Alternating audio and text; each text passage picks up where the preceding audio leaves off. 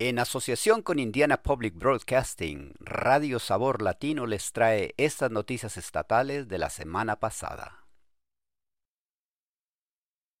La Cámara de Representantes aprueba un proyecto de ley para identificar a los lectores con dificultades de cuarto a octavo grado. Un proyecto de ley para hacer frente a la crisis de alfabetización de Indiana se dirige al escritorio del gobernador. La medida, aprobada por la Cámara el martes, trabaja para identificar a los estudiantes de cuarto a octavo grado que no están leyendo a su nivel. El representante Bob Weining dice que la legislación acompaña a otros proyectos de ley de lectura que están siendo considerados por la Asamblea General. Weining añade, el proyecto de ley 6 del Senado realmente da ese paso para ver qué podemos hacer por los niños que se han quedado atrás, por así decirlo. El proyecto de ley ordena al Departamento de Educación de Indiana identificar a estos estudiantes y desarrollar una guía para que las escuelas los ayuden. Durante el testimonio ante el comité, la secretaria de Educación de Indiana, Kathy Jenner, dijo que el proyecto de ley ayuda al Estado a aprovechar los datos de las pruebas estandarizadas. También dijo que el departamento está trabajando en un plan con fondos filantrópicos para proporcionar servicios integrales para ayudar a los estudiantes. Jenner añadió, Así que nuestros maestros de secundaria y preparatoria están sin duda, como debe ser, haciendo eco de esa declaración de tenemos estudiantes que no leen en nuestras aulas y sin embargo no estamos seguros exactamente qué hacer. Si es firmado por el gobernador, el Departamento de Educación comenzaría ese trabajo en el año escolar 2024-2025.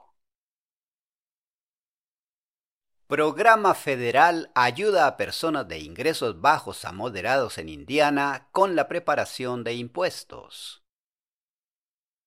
¿Cómo pueden los contribuyentes de Indiana de ingresos bajos a moderados recibir ayuda para declarar sus impuestos? Varios oyentes inspiraron esta pregunta. Un programa federal ofrece preparación gratuita de impuestos a los contribuyentes que cumplan ciertos requisitos. El programa de asistencia por parte de voluntarios para la declaración de renta del Servicio de Impuestos Internos Incluye sitios en todo el país con preparadores de impuestos certificados para ayudar en la declaración de impuestos.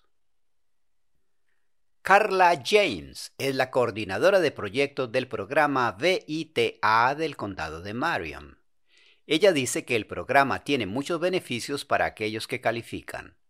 James añade, si usted gana 66 mil dólares o menos, por lo general le pueden ayudar con la preparación de impuestos.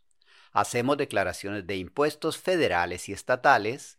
También hacemos algunas declaraciones de impuestos de años anteriores.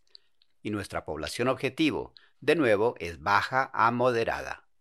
También las personas mayores y los que recibieron el crédito tributario por ingresos del trabajo.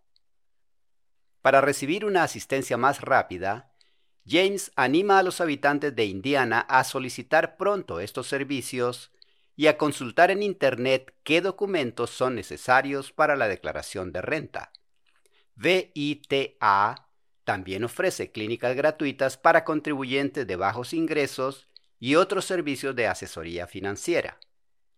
Para encontrar información y programas cerca de usted, busque VITA en irs.gov o llame al 211.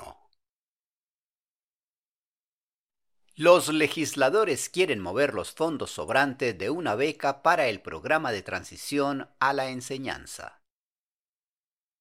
Un comité del Senado aprobó esta semana un proyecto de ley que financiaría becas adicionales para los empleados escolares con títulos no docentes.